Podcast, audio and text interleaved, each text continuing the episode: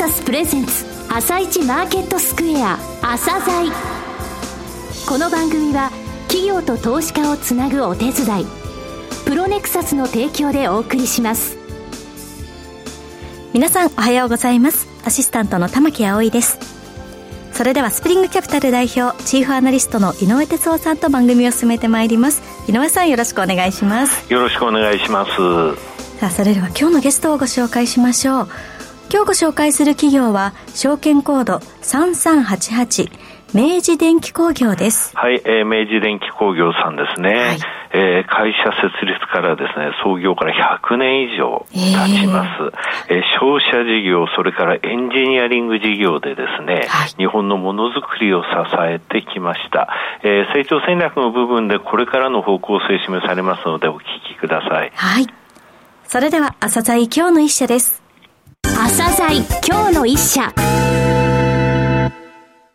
本日は証券コード3388東証プライム市場上場の明治電機工業さんにお越しいただきました。お話しいただきますのは代表取締役社長の杉脇弘樹さんです。本日はよろしくお願いします。よろしくお願いします。えー、前身の合資会社明治商会を設立されたのはなんと大正9年、えー、西暦で1920年ですので、えー、100年を超える歴史をお持ちの企業さんです。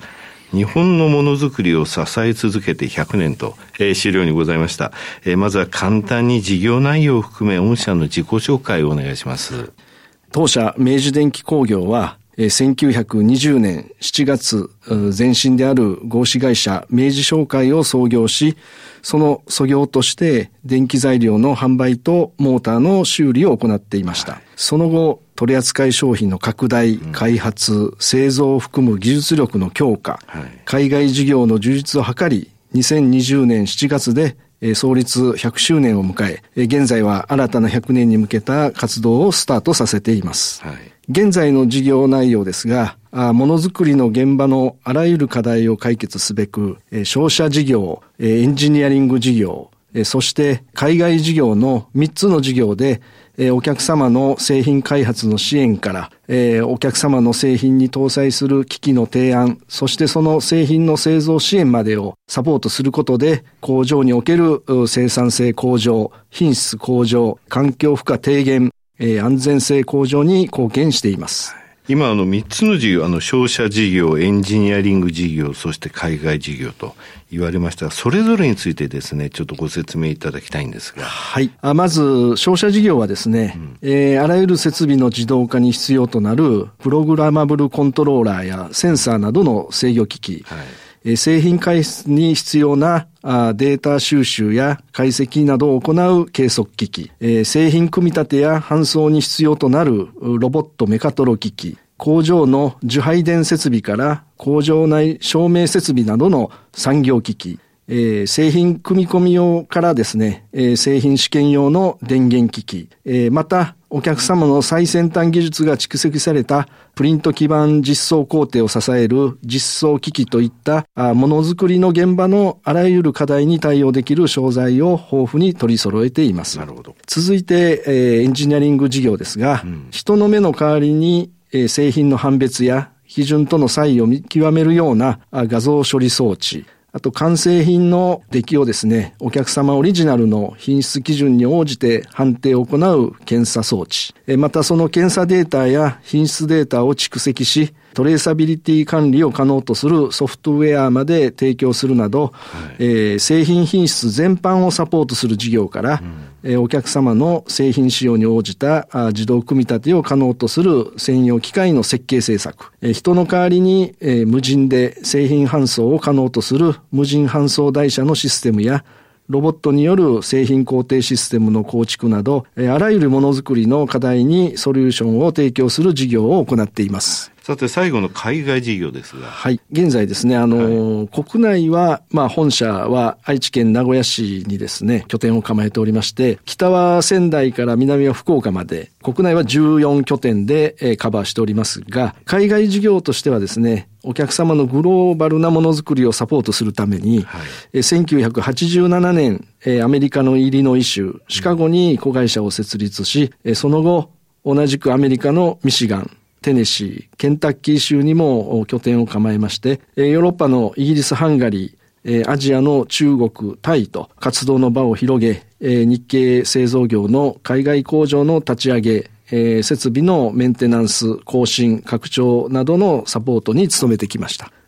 また、あ業種別売上高では、はい、えー、売上高の約46%が、うん、自動車関連産業の製造業様であり、続いて工作機械、産業機械、電気、電子、半導体、えー、卸売業の関連産業と、まあ、なっております。これあの自動車関連産業約46%、そして御社愛知県、えー、名古屋市に本社となりますと、トヨタグループさん、とのやはりあのお取引、お付き合いっていうのはやっぱり深いんですかね。はい、企業別にはですね、はい、自動車ではトヨタグループ様向けの販売が中心となりますが、はい、あ日産、スバル、ホンダ様の方にもですね、はい、えー、販売しておりまして、その他日本を代表する多くの一流の製造業様をお客様としております。さて、御社の強みですね。えー、お考えになられる部分をお話しください。はい。当社の強みは、商社事業、エンジニアリング事業の2つの事業のシナジーによって、えお客様に最適なトータルソリューションを提供できることです。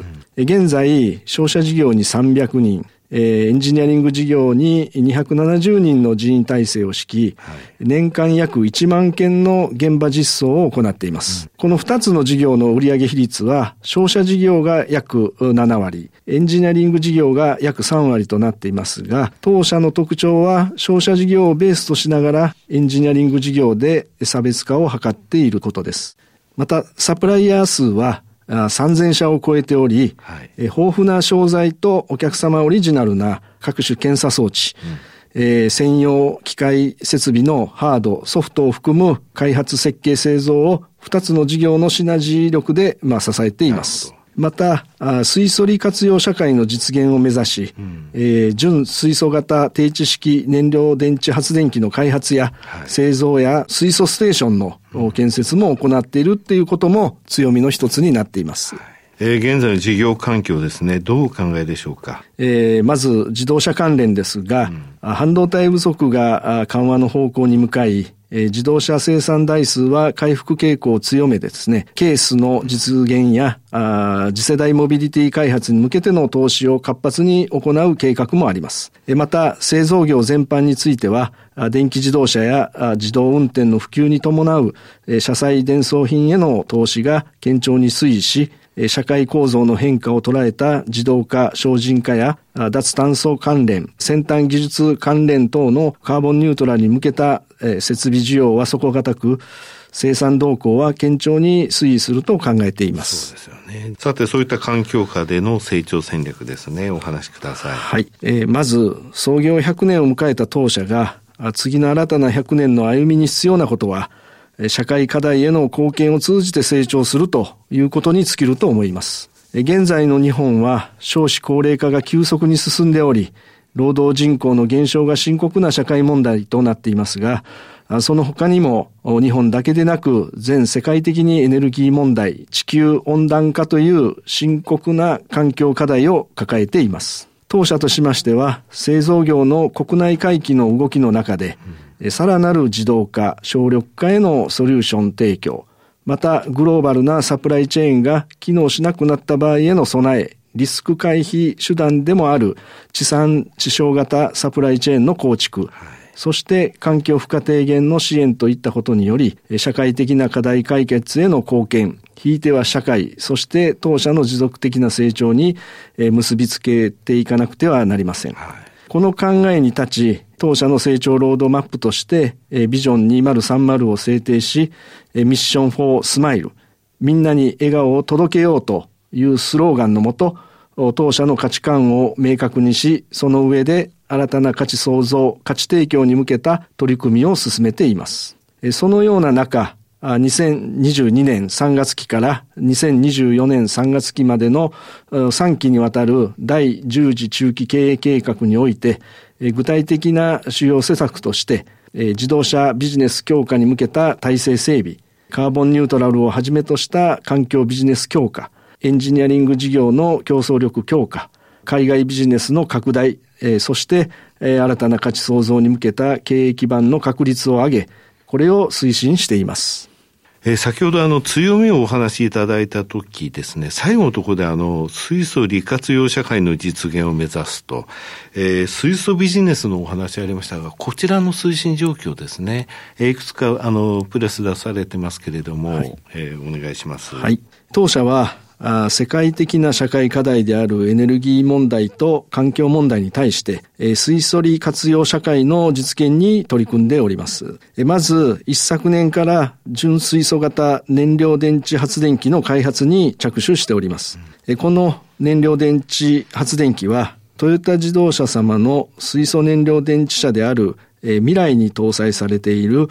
FC スタックという装置をベースとしております。はい、水素は多様な資源から製造することができ、使用しても CO2 を排出しないことから、クリーンなエネルギーとしてますます注目が集まっています。この燃料電池発電機は、すでに川崎キングスカイフロント東急レイホテル様へ、昨年末に納入させていただきました。このホテルではですね、ホテル全体のエネルギーの15%を水素で賄う、水素ホテルとして CO2 削減に貢献されています。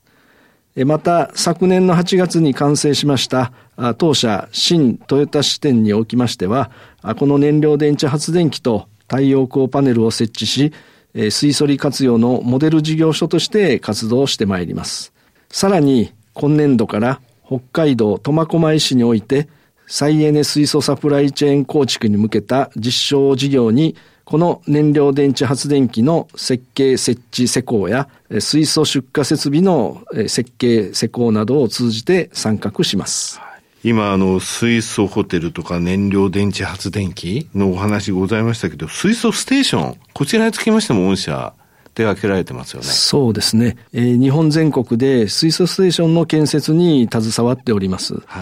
えー、水素ステーションは現在国内に163箇所ありますが、はいえー、当社はこれまでに約50箇所のステーションへの機器の納入を行っておりまして、はいえー、そのうちの2箇所ではですね、えー、設備の元請けもやらせていただいております。はい今後も水素ステーション建設事業を推進していきたいと考えております。一方、水素ステーションについてはですね、政府が2021年6月に改定しましたグリーン成長戦略において、2025年までに320機、2030年までに1000機に増やす目標を掲げ、水素ステーションの建設や運営の一部を補助することで、水素ステーションの整備を加速させております。当社としましては、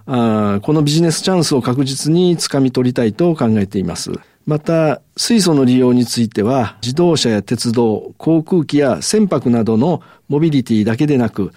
発電や産業エネルギー、暖房や産業原料への利用が見込まれ、2050年には世界のエネルギー消費量の18%を占めることが予想されており、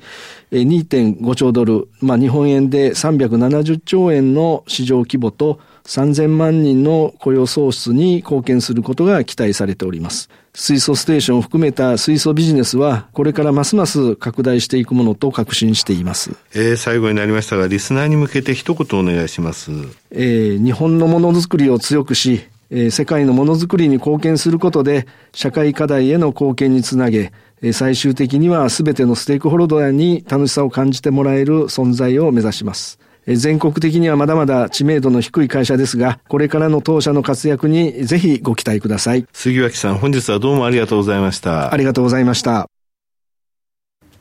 今日の一社、明治電機工業をご紹介しました。さらに井上さんにお話しいただきます。はい、えー、明治電機工業さんですね、はい、消費者事業、それからエンジニアリング事業でね、日本の製造業を支え続けてきたんですが、はい、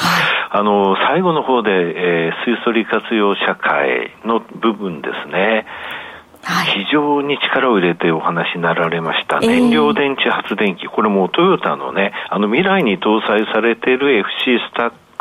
この装置をベースにしてるんですけども、はい、これがホテルとか、それから自治体、えー、それから、えー、そういったあの広がりを見せてるんですね、製造業だけでなく、うんそして製造業においては、今、えー、省力化、それから自動化っていう動きがあります。はい、ですので、ここの部分、先回りしてね、この会社はエンジニアリングとして一生懸命やられたってことなのね、100年続いてるってことは、製造業が次にこういうことが必要になるぞっていうものを先回りして、きちんとそういったものを自分たちで開発、研究、技術の革新というものを行って、初めて対応できる。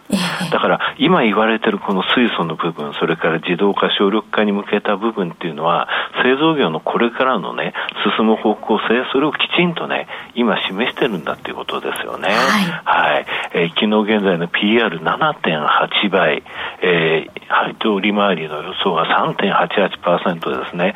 もっと評価されていいなというのが、実は私の、えー、感想です。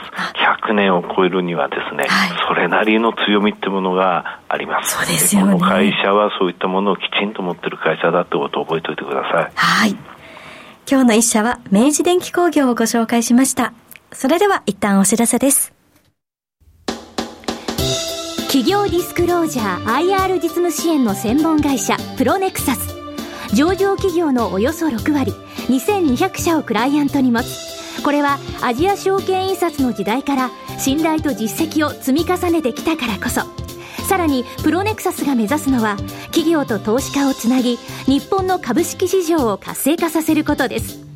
プロネクサス私たちは個人投資家の皆さんを応援します。井上哲夫今日のストラテジーそれでは井上さん、後半の解説もよろしくお願いします。はい、えー、昨日ね、日経平均より直後プラス200等円まであって、その後、前日比マイナス448円まで全部落ちたんですよ。はい、で、結果的にね、引けはプラスの63円ぐらいだったんですけれども、うん、前場だけで、そのさっき言った、あの値幅だけでも660円ぐらいあるわけなんですね。えー、こういう値動きが激しいのが出てくるときって2つのパターンなんですよ。はい、1つはね、底値圏にある場合。だこれね、底値圏を見ますとね、うん、25日移動平均が月曜日の段階で、えー、マイナスあの3.05%、えー、25日移動平均からマイナス乖離してるんですが、はい、2週間前ね、僕はこれ結構テクニカル底値圏ですよっていうふうに言った時っていうのは、これマイナス6.2%。ぐらいあったんですよ。はい、その後5日間で1967円日経平均上げたでしょ。はい、3万500円レベルから3万2500円レベルまで上がったんだけど、はい、その時に比べたら全然今テクニカルそこじゃないんですよ。RSI の14日見たって10月4日、27%、5日は20%だったのが、えー、おととい段階43%なんでね、はい、ですので、底値圏の動きではないとなると、やっぱり CTA だね、商品先物系ファンドが、えー、ざらばでも方向性サインが違うとね、変わるとね、えー、それを先物で方向性をこっちだ、上だ、下だってごちゃごちゃやるんだよね。そういう動きが出てるということを考えて、値動きの激しいけれども、それはちょっと先物中心だなというふうに、えー、割り切ってほしいと思います。はい。井上さん本日もありがとうございました。それではリスナーの皆さん、また来週。朝鮮この番組は企業と投資家をつなぐお手伝い、プロネクサスの提供でお送りしました。